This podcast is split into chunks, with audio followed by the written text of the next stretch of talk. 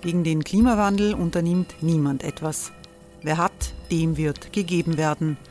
Und Frauen verdienen weniger. War ja immer schon so. Man ärgert sich und macht weiter. Was aber, wenn nicht?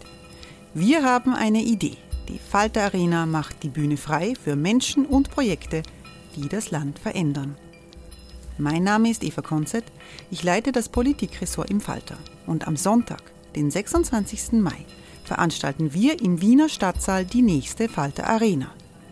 Mit dabei unter anderem der ehemalige Politiker und Neosänger Matthias Strolz, Theresa Imre von Markter, Sonja Jöchtel von Love Politics oder Kari Ochsner von Ochsner Wärmepumpen. Machen statt jammern. Wir schauen uns an, wie das funktionieren kann. Kommen auch Sie vorbei. Alle Informationen und Tickets finden Sie unter falter.at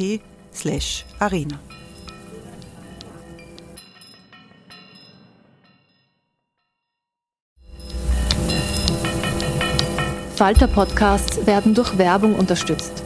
Das hilft bei der Finanzierung unseres journalistischen Angebots.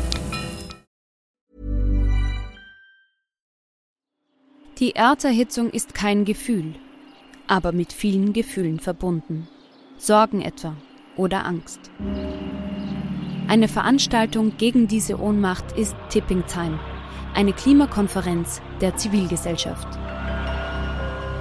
Von 9.5. bis 11.5. findet Tipping Time in Kooperation von Globe Art, Solektiv und Tangente St. Pölten statt und lädt ein zu Diskurs, Diskussionen und Workshops mit namhaften Vortragenden wie Nikolai Schulz und Friederike Otto. Weitere Informationen finden Sie auf www.tangentesanktpölten.at.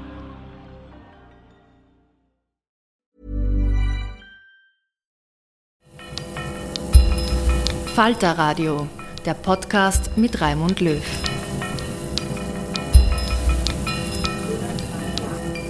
Sehr herzlich willkommen, meine Damen und Herren, im Falter Radio. Engelbert Dollfuss, Austrofaschismus und die ÖVP. Das ist der Titel dieser Sendung.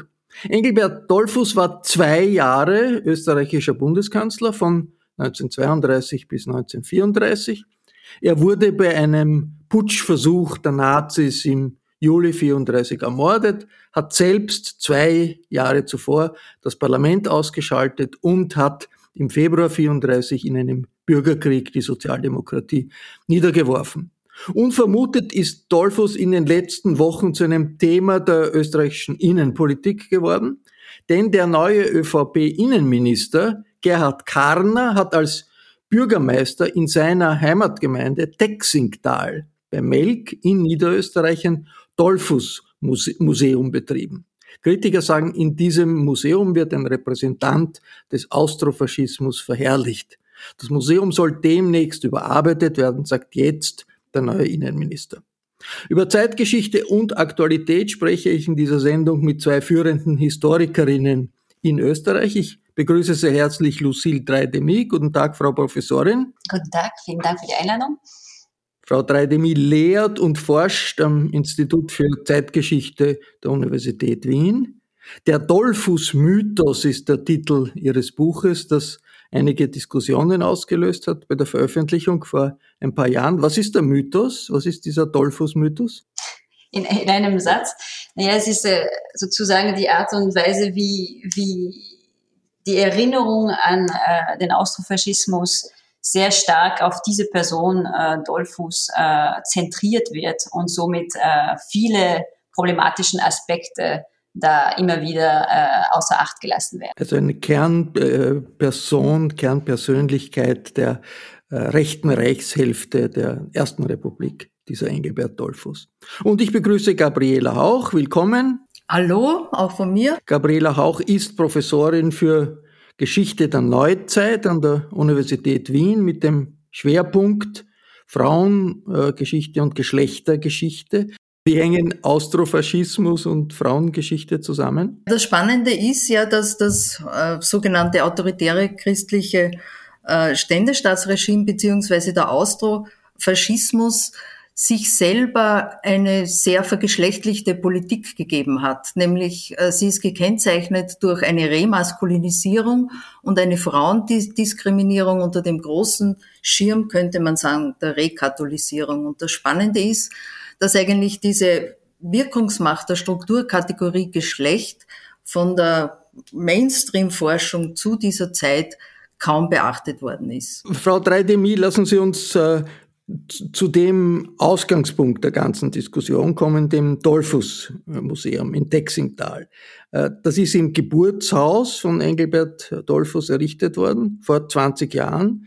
Damals war der Landeshauptmann Erwin Bröll und die ÖVP-Unterrichtsministerin Gera, die eine Rolle dabei gespielt haben. Was ist dort eigentlich zu sehen in diesem Museum? An sich ein, ein unscheinbares kleines Haus und ein, ein Museum, das äh, sozusagen eher als ein Gedenkstätte über den Umweg eines Museums äh, ist. Also wie, wie sieht es aus? Man kommt rein und, und äh, schon vor dem Eingang äh, stößt man auf diese Willkommenstafel in, ein, in das Haus, Geburtshaus, sogenanntes, also Zitat, unseres großen Bundeskanzlers und Erneuerers Österreichs. Und dann kommt man in dieses Haus rein und die, die, die Ausstellung ist in so vier Stationen aufgebaut. Ja, wie man sich das erwarten kann in einem Geburtshaus, um diese Person Dollfuß absolut zentriert. Zunächst äh, das äh, im, im, im ersten Raum Kindheit und Jugend, mit so Empathie auf auslösenden äh, Exponaten wie Schaukelpferd zum Beispiel. Dann ein zweiter Raum, wo der Student, Soldat und Agrarfachmann äh, äh präsentiert wird. Und hier ganz besonders auffällig ist eine Vitrine zum Beispiel, wo man, wo man die, ähm, die Kaiserschützenuniform, also die, die originale Uniform von Dollfuß zeigt, aber auch äh, CV-Mützen, CV-Bänder und äh, ohne, ohne dass diese Elemente irgendwie kritisch eingebettet sind. Und das ist ein Kontinuum in das ganze, in das ganze äh, Museum. Dritter Raum Bundeskanzler und da zum Beispiel, also sieht man gleich äh, das Porträt, das äh, später, also das man auch kennt aus dem äh, aus dem ÖVP-Club der ÖVP. Ähm, auf der einen Seite, auf der anderen Seite in diesem schon in diesem Raum auch die Totenmaske. Also hier wird auch gleich mit dieser Idee, ja, er wurde getötet, erstes Opfer, ähm, Bild äh, gearbeitet. Und hier wird gleich auch ein Narrativ ganz groß in, ins Zentrum der, der Ausstellung gestellt, und zwar diese Idee, dass ähm, er hat zwar schwierige Schritte vornehmen müssen Richtung Autoritarismus, aber weil da in Österreich eine große Bedrohung war, die rote Bedrohung mit äh, dem Austromarxismus. Da gibt es eine rote Tafel, die diesen roten Putsch inszeniert und dann gab es eine andere Bedrohung, die braune Bedrohung. Also der rote Putsch, das ist der Februar 34. In diesem Narrativ der, der Februar 34 äh, sehr, sehr einseitig äh, dargestellt.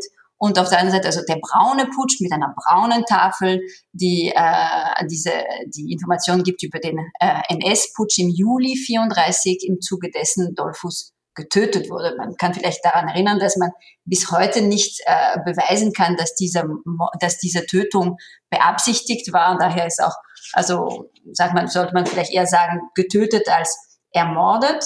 Ähm, und in diesem Raum gibt es dann eine, eine mittlere Tafel mit helleren Farben, die den Neuaufbau des Staates unter Dollfuß da, darstellt. Und beeindruckend ist hier, dass auch sehr, sehr äh, Elemente seiner Politik genannt werden, die oft normalerweise im Verehrungsdiskurs umgegangen, also umgangen werden. Zum Beispiel, dass die im Februar 34 das Standrecht aufgerufen wurde und äh, dies, das dazu führte, dass, dass ähm, Opponenten standrechtlich äh, äh, verurteilt und hingerichtet wurden. Also in, so ins Detail geht's nicht, aber schon allein das Beispiel Standrecht wird da erwähnt oder ähm, äh, die Errichtung von sogenannten Konzentrationslagern für politische Opponente wird auch gezeigt auf einem mit einer Zeitung aus der Zeit. Aber kritische Auseinandersetzung mit dieser Zeit und mit der Tätigkeit Dolphos eben nicht findet die irgendwo statt? Genau und das ist der Punkt. Äh, es ist äh, die Sachen werden gezeigt, aber nie nie kritisch äh, aufgearbeitet und so erweckt man den Eindruck dieser Alternativlosigkeit. Er hatte keine andere Wahl, als diese, diese krassen Maßnahmen zu, zu, zu treffen.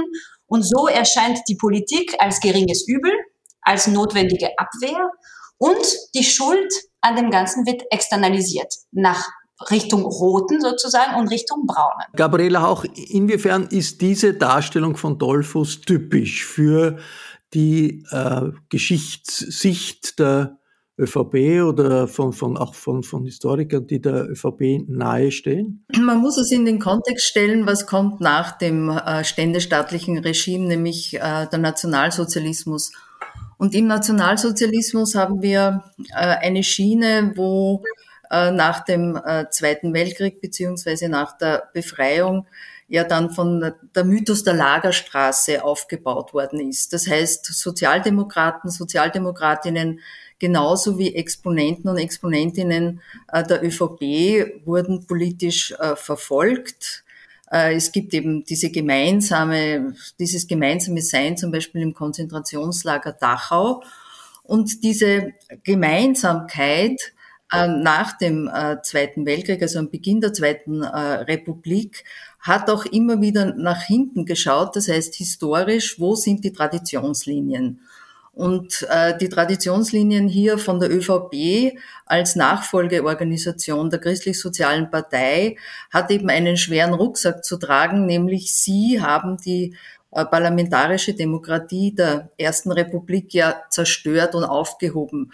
Eine, eine Sicht der Dinge ist quasi, dass, dass die Vorbereitung dann für äh, das äh, nationalsozialistische Regime war und davon, das musste man auf der einen Seite für sich beanspruchen, diese Traditionslinie, aber sie natürlich in einem äh, geschönten, in einem relativierenden Sinn für sich erzählen. Das ist ja eigentlich äh, eine unglaubliche Situation gewesen. Fast die gesamte Zeit der Zweiten Republik im ÖVP-Parlamentsclub ist dieser Engelbert Dolphus gehangen. Erst Sebastian Kurz hat das äh, Bild entfernt. Ja, weil eben dieses Narrativ, er war das erste Opfer. Das heißt, dieses ständestaatliche Regime ist auch lange Zeit von der ÖVP ganz offiziell quasi als das erste, der erste Widerstand gegen den Nationalsozialismus äh, interpretiert worden. Und das ist natürlich eine, eine ambivalente Geschichte, die eben zu dieser, ja,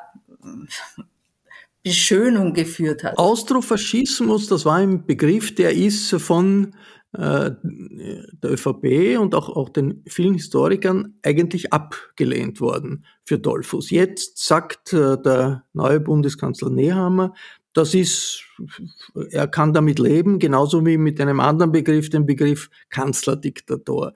Diktatur. Hat Sie das überrascht, Frau Dreidemi? Ja, ja, das kommt, es kam schon äh, überraschend. Die Frage ist, äh, hat man es wirklich mit einem Paradigmenwechsel äh, zu tun. Ist es äh, ein Lippenbekenntnis, das ohne konkreten Folgen bleibt? Ich glaube, dass die, die, die nächsten Monate hoffen, hoffentlich schnell wird sich zeigen, was da dahinter ist, weil ich glaube, es ist eine großartige einmalige Gelegenheit, die sich jetzt stellt, wirklich eine Stunde der Wahrheit wo die, wo die ÖVP die, die Gelegenheit hat, diese, diese Causa Kanat als äh, Gelegenheit zu ergreifen, um wirklich da einen Strich zu ziehen mit, mit dieser bisherigen beschönigenden äh, Geschichtsdarstellung.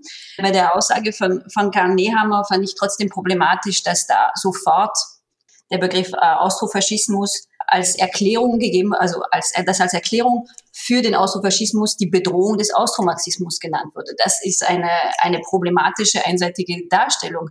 Denn Dollfuß hat in, in der Trabrennplatzrede, in seiner großen programmatischen Rede im September 33 eben schon klar gemacht, sein, der, größte, der größte Feind ist die Sozialdemokratie und, aber das führte dazu 1933, dass die, dass die Regierung Dollfuß bereit war, mit den Nazis äh, eine Linie zu finden, um gegen die Roten zu kämpfen. Und wenn man jetzt sagt, es war ein Außenfaschismus, man, wenn, denn man darf nicht vergessen, dass damals die, der Austromarxismus eine große Bedrohung war, da findet man sich fast wieder im Dollfuß-Museum wieder. Also es ist, der Punkt ist, man muss darüber hinausgehen und für die ÖVP wird es wird es auch ein, muss es eine Gelegenheit sein, sich mit, der, mit den antidemokratischen Traditionen der Partei erstmals ähm, wirklich kritisch zu befassen.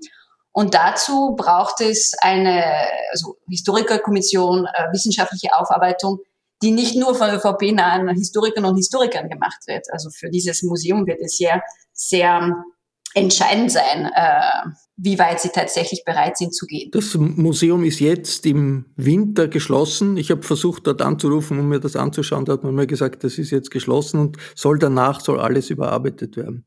Äh, was ein bisschen äh, spät ist, aber besser später als nie. Also ich bin sehr gespannt, was, was daraus werden kann. Ich meine, es ist an sich eine enorme Herausforderung, ein, ein Personenmuseum in einem Geburtshaus in ein kritisches äh, Museum zu verwandeln, das, äh, das nicht mehr Anlass geben kann für, Pilger, für Pilgerfahrten etc.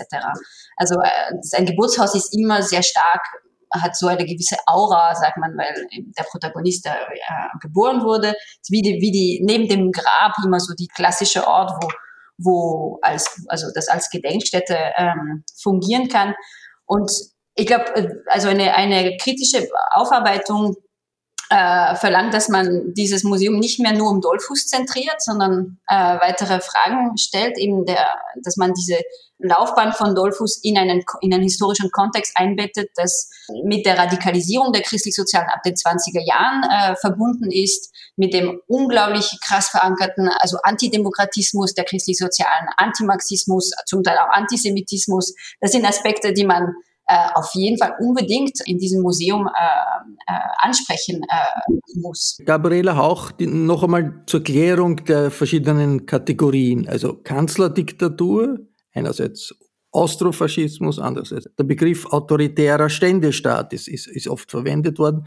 Im Haus der Geschichte äh, im, in Wien am äh, Heldenplatz ist der, Begriff Dollfuß-Schuschnigg-Diktatur. Also alles für die gleiche Zeit eigentlich und für die gleiche Situation. Wie relevant sind diese Unterschiede? Der Begriff Austrofaschismus ist wahrscheinlich der stärkste Begriff, weil der Begriff des Faschismus äh, aufgrund äh, des nationalsozialistischen Regimes, das eben auch als Faschismus bezeichnet wird, italienischer Faschismus der stärkste. Ähm, das ist, äh, finde ich, schon ein Zeichen. Aber insgesamt denke ich mir, diese ähm, Diskussion, die ja seit Jahrzehnten herrscht, wie wird dieses äh, Regime bezeichnet, ist doch ein äh, wissenschaftspolitisch, eine wissenschaftspolitische Diskussion, die vor allem immer die verschiedenen gegenwärtigen Strömungen für sich äh, vertreten haben. Aber ich finde, das total Wichtige und Zentrale ist, man muss einfach die Inhalte sehen. Und die Bezeichnungen sind eine andere Sache. Also ich, so wie Lucille Dreidemi das ganz richtig äh, gesagt hat, was jetzt alles an Problematischen aufzu, aufzuarbeiten, ist wahrscheinlich das Falsche, weil es ist aufgearbeitet. Wir haben ganz, ganz viele Forschungsergebnisse. Gerade ungefähr vor zehn Jahren hat es einen richtigen Hype gegeben mit vielen äh, Konferenzen und vielen Publikationen. Also all, all das Problematische, im Auf, äh, Abschaffung der Demokratie, Errichtung, äh, Aufhebung der bürgerlichen Freiheiten, Verbot von äh, Parteien etc., Antisemitismus, wie ich zuerst schon gesagt habe, äh, Abschaffung der Gleichberechtigung von Männern und Frauen, äh, Frauendiskriminierung. Frauen waren auch innerhalb dieses äh, Regimes äh, von politischer äh, Wirkungsmacht ausgeschlossen. All das ist zu benennen und nicht hinter einer äh, Diskussion um, wie bezeichnet man jetzt diese äh, Zeit in Österreich verschwinden zu lassen. Wie, äh, Lucille Dreidemi, ist das äh, System Dollfuss, die Diktatur Dollfuss, wie sehr unterscheidet sich das von dem äh, Faschismus von Mussolini in Italien oder, oder dann auch der Nazi-Diktatur. Also es hat Zensur gegeben, es hat auch Anhaltelager, Konzentrationslager gegeben, es hat standrechtliche Erschießungen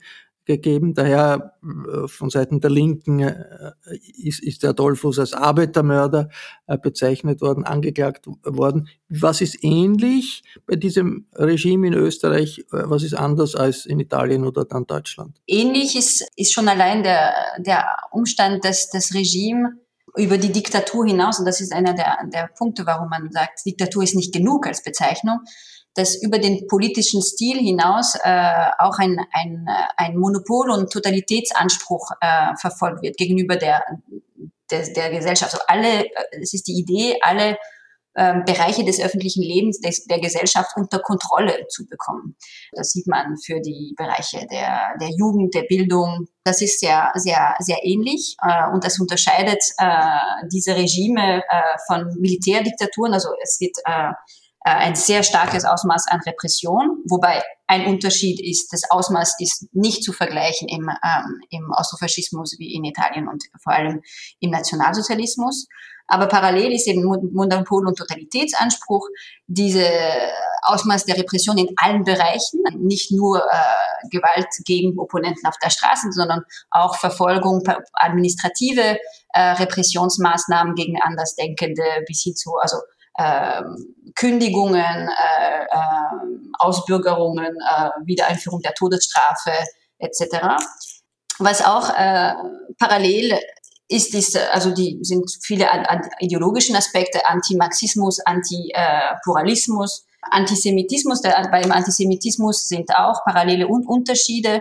Äh, es ist oft gesagt worden, Antisemitismus spiele keine Rolle in Österreich. Jetzt ist es in der Wissenschaft ganz äh, äh, hervorragend äh, bewiesen worden, dass der Antisemitismus sehr wohl eine große Rolle spielt, aber anders eben als in Deutschland. Nicht in den Gesetzen festgeschrieben, sondern es ist ein Antisemitismus der Praxis, des, des ein alltäglicher Antisemitismus.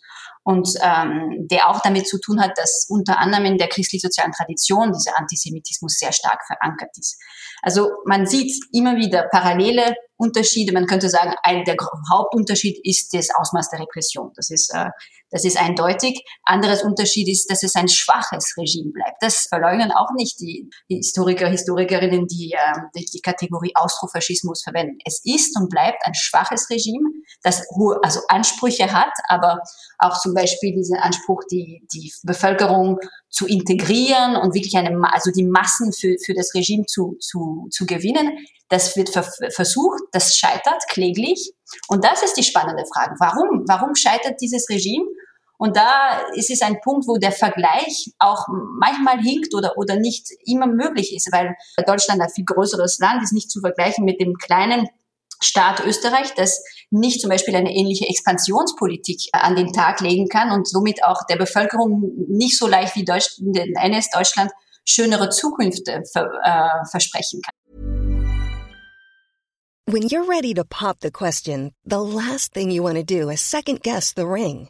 At BlueNile.com you can design a one-of-a-kind ring with the ease and convenience of shopping online. Choose your diamond and setting. When you find the one, you'll get it delivered right to your door. Go to Bluenile.com and use promo code LISTEN to get $50 off your purchase of $500 or more. That's code LISTEN at Bluenile.com for $50 off your purchase.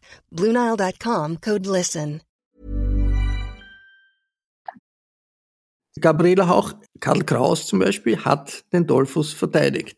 Auch wenn ich die Zeitgeschichte ähm, in der Zweiten Republik mir anschaue, also e-, Erika Weinziertl, eine der, der, der großen Persönlichkeiten der österreichischen Zeitgeschichte, hat Dollfuss an, gewürdigt, weil, weil er versucht hat, gegen die Nazis Widerstand zu organisieren. Ist da nicht etwas dran zu sagen, äh, er, er wird zu negativ beschrieben? Ich glaube nicht, dass er das kleinere Übel war. Das, das schwingt ja so mit. Also auch was Erika Weinzel gemeint hat, möglicherweise auch Karl Kraus.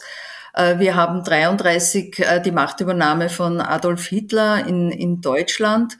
Und da auch was Lucille Dreidemi zuerst als schwaches, äh, schwaches Regime beschrieben hat, das scheint in der historischen Rückschau es irgendwie als kleineres Übel äh, der autoritäre christliche Ständestaat ebenso wie die äh, Selbstbezeichnung im Ständestaat war im Gegensatz äh, zu Nationalsozialismus oder auch zum italienischen äh, Faschismus. Lucille Dreidemi, in dem Museum werden ja auch äh, Dinge angesprochen, offenbar, die äh, jetzt nicht mit der Zeit äh, des Dollfuß als Kanzler zu tun haben, sondern als Landwirtschaftsminister.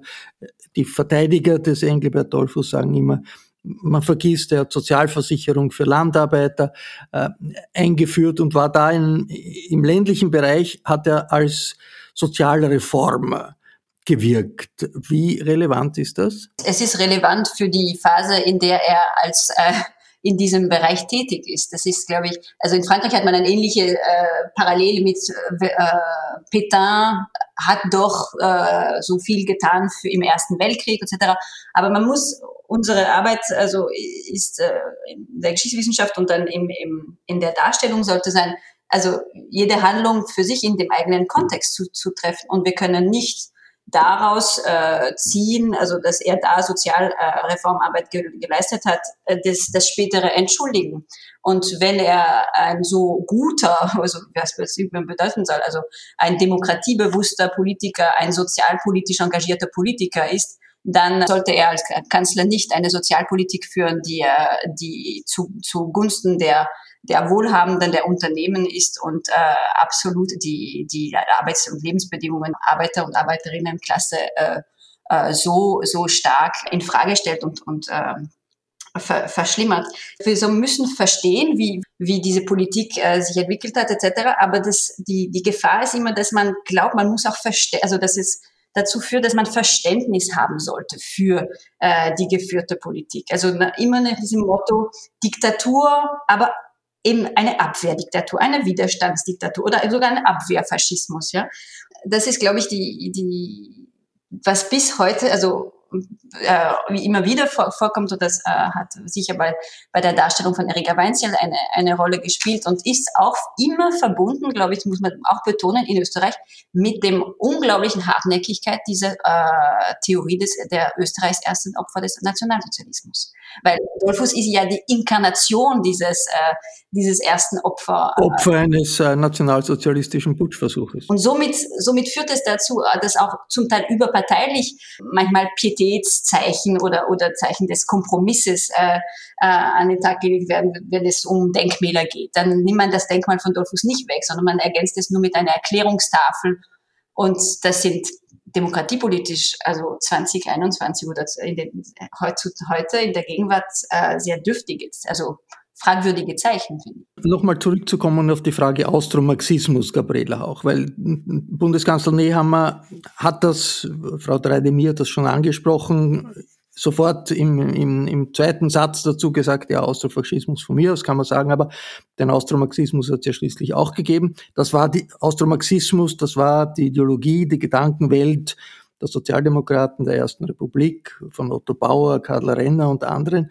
Inwiefern gehören die Phänomene zusammen? Besteht ein Zusammenhang zwischen den Phänomenen Austromarxismus und Austrofaschismus? Da ist Nehammer wirklich wieder in diese, in diese, äh, in dieses alte Narrativ hineingefallen. Also er ist nicht hineingefallen, sondern er hat es reproduziert der größte Feind der christlich-sozialen beziehungsweise eben dann des Austrofaschismus waren die Linken, war die Sozialdemokratie, die ja die letzten Nationalratswahlen, bei den letzten Nationalratswahlen 1930 die stärkste Partei äh, gewesen ist.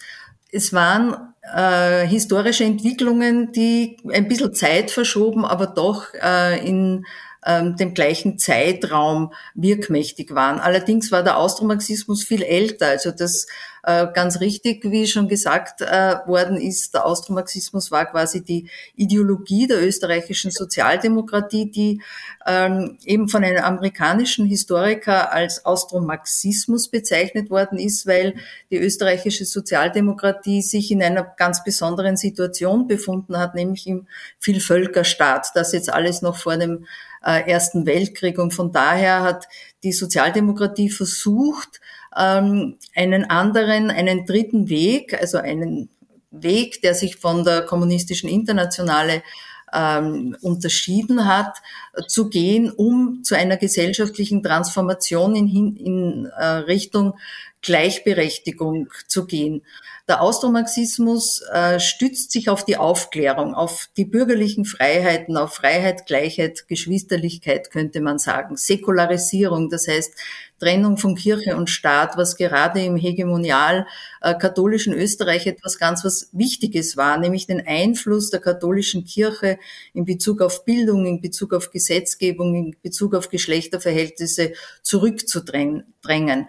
Wichtig Nummer eins war die Vernunft Otto Bauer hat einmal gesagt, äh, wir wollen die Köpfe nicht einschlagen, sondern wir wollen die Köpfe gewinnen. Und das war das ganz Besondere am Austromarxismus, die ja ähm, die Hegemonie in der Gesellschaft angestrebt haben. Sie war auch eine Kulturbewegung und sie wollten die Mehrheit in demokratischen äh, Wahlen ähm, gewinnen und da, da, damit eigentlich mit die, auf dieser Basis eine Transformation in Richtung Sozialismus.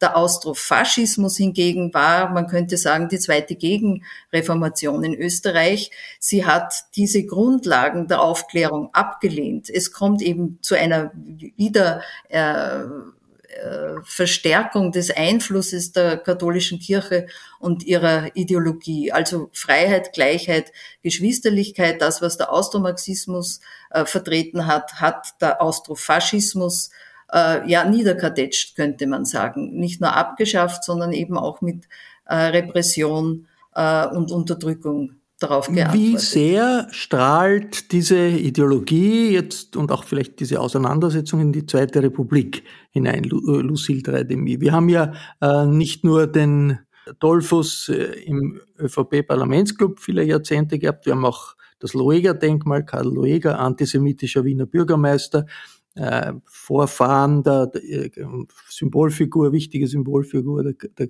der, Christdemokraten ebenfalls. Wie sehr äh, strahlt das überhaupt in die Zweite Republik hinein? Es strahlt durchaus und, und äh, andauernd bis heute, wie Sie, wie Sie es mit dem, mit dem, mit dem Hinweis auf, die, auf das Weger-Denkmal äh, bereits äh, ähm, angedeutet haben äh, und wie Gabriela auch vor, vorhin äh, bereits äh, äh, geschildert hat, ist es wirklich zentral damit verbunden, dass die ÖVP äh, seit nach 45 so wie jede soziale Gruppe äh, Identifikationsfiguren, Referenz, also historische Referenzfiguren braucht und, in, und da muss sie sich eine Anti-Nazi-Tradition geben, weil sie sonst problematischer wäre, in Verbindung gebracht worden wäre mit dem, mit dem äh, Austrofaschismus.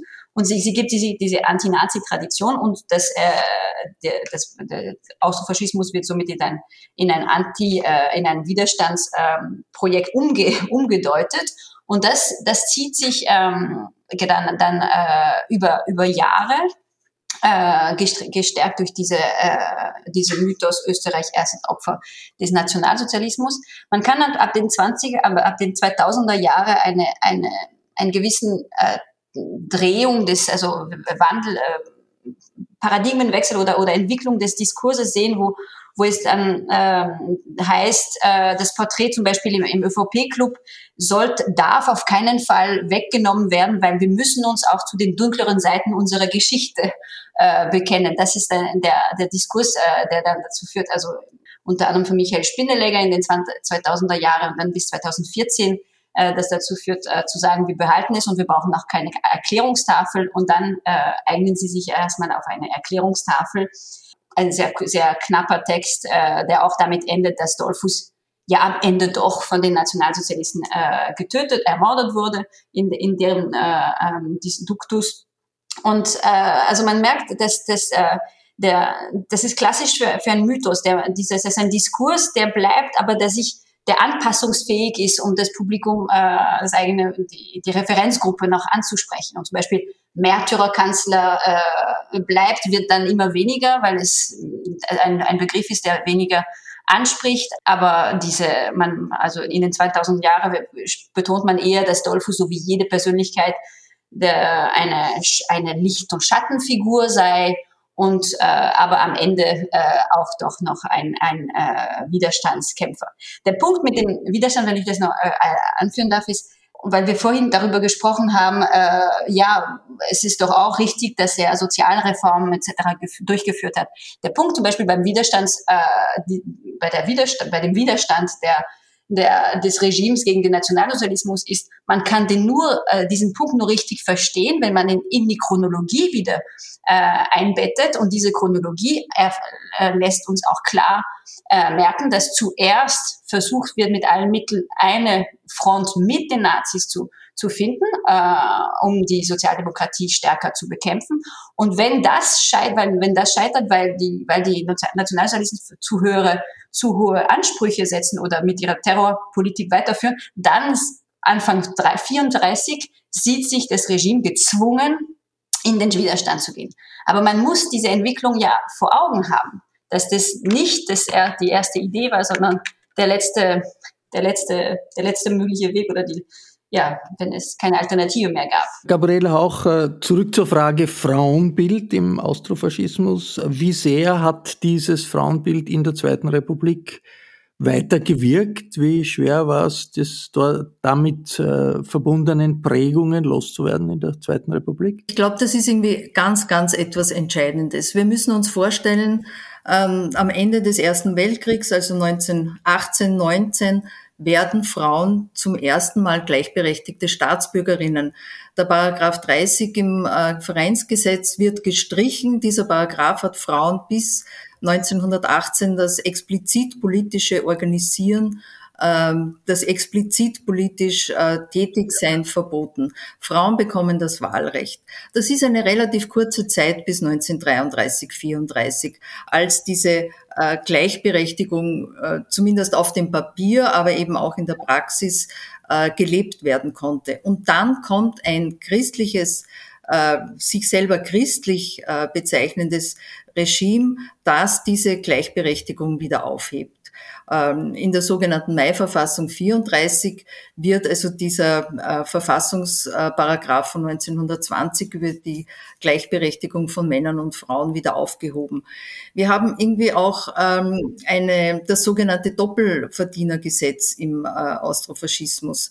Das heißt, dass äh, Frauen, die verheiratet sind, und im öffentlichen Dienst beschäftigt sind, ihre Arbeitsstellen verlassen müssen. Das heißt, wir haben ein, den Versuch, zumindest die Kontrolle über die Frauen wieder zu erlangen, nämlich die Kontrolle, dass man ihnen Plätze quasi per Geschlecht, ja, ganz wichtig, nicht äh, abhängig von der sozialen Positionierung, sondern als Geschlecht wieder einen Platz zugewiesen bekommt, einen Platz, der die sogenannte traditionelle Familie äh, wieder ähm, aufrichten soll. Das heißt, Frauen sollen Hausfrauen sein äh, und Männer sollen genug verdienen, damit die ganze Familie leben kann.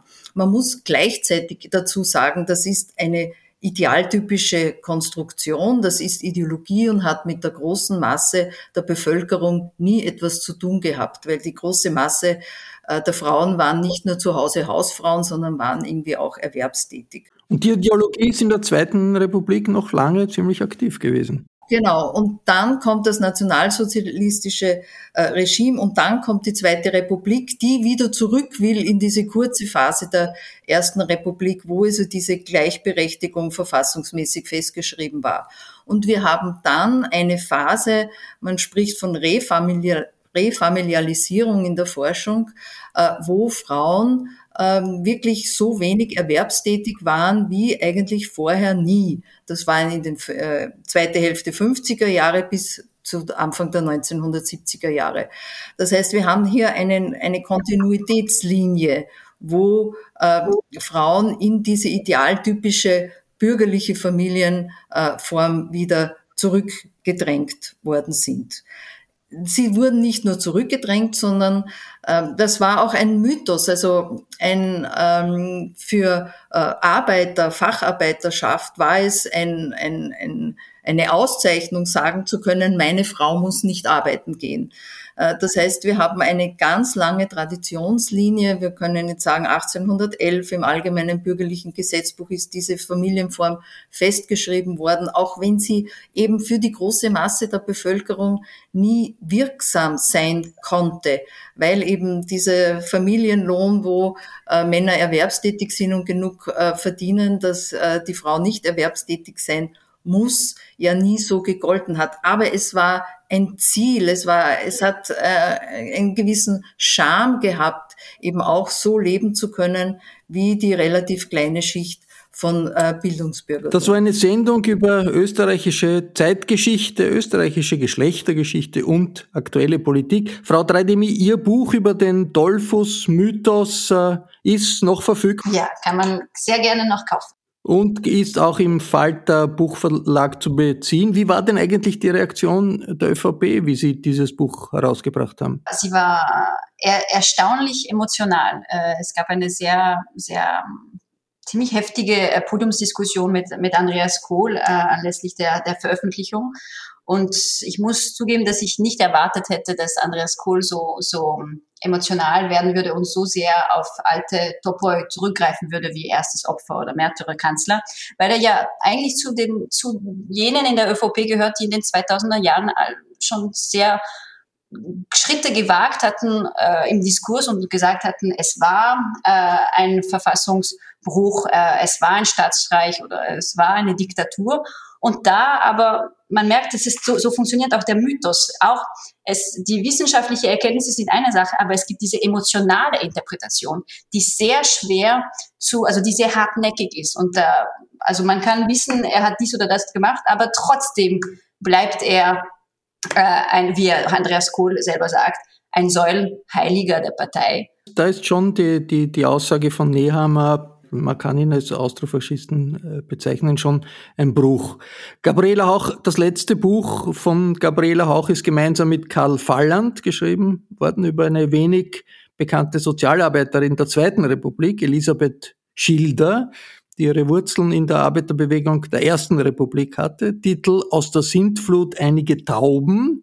Was war die Verbindung einer Persönlichkeit, einer Sozialarbeiterin wie Elisabeth Schilder die unter Broder eine ganz wichtige Rolle gespielt hat in der Zweiten Republik, zu den Traditionen, revolutionären Traditionen der Ersten Republik? Elisabeth Schilder ist äh, sozialisiert worden in den 1920er Jahren im sogenannten Roten Wien, wo eben äh, der Austromarxismus äh, quasi im Kleinen, also in einer Stadt beziehungsweise in einem Bundesland versucht wurde, übrigens immer mit absoluten Mehrheiten bei Wahlen umzusetzen. Und äh, Elisabeth Schilder, übrigens auch eine doppelte Doktorin, sie hat Jus und äh, Staatswissenschaften äh, studiert, daneben auch eine Ausbildung als Sozialarbeiterin gemacht, hat ähm, diese diese Grundsätze von äh, Freiheit, Gleichheit, Geschwisterlichkeit quasi in sich aufgesogen und hat, sie war während des äh, austrofaschistischen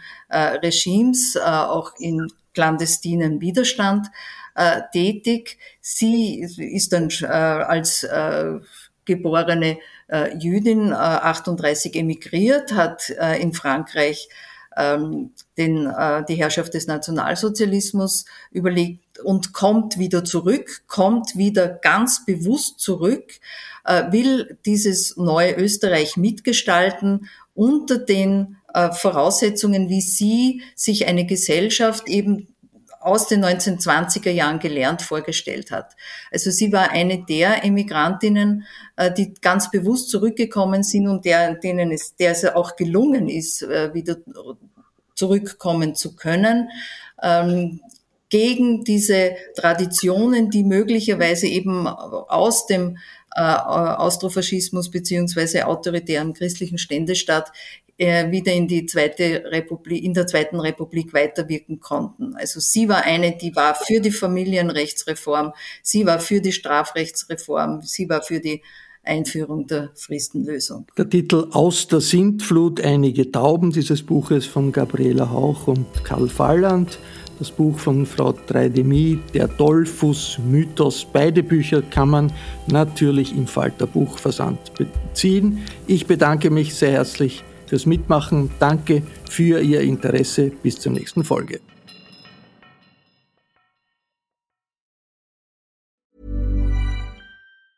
Hey, it's Paige DeSorbo from Giggly Squad. High quality fashion without the price tag. Say hello to Quince. I'm snagging high-end essentials like cozy cashmere sweaters, sleek leather jackets, fine jewelry, and so much more. With Quince being 50 to 80% less than similar brands. And they partner with factories that prioritize safe, ethical, and responsible manufacturing. I love that. Luxury quality within reach. Go to quince.com slash style to get free shipping and 365-day returns on your next order. quince.com slash style. Even when we're on a budget, we still deserve nice things. Quince is a place to scoop up stunning high-end goods for 50 to 80% less than similar brands. They have buttery soft cashmere sweaters starting at $50, luxurious Italian leather bags, and so much more. Plus, Quince only works with factories that use safe, ethical, and responsible manufacturing. Get the high-end goods you'll love without the high price tag with Quince. Go to quince.com slash style for free shipping and 365-day returns.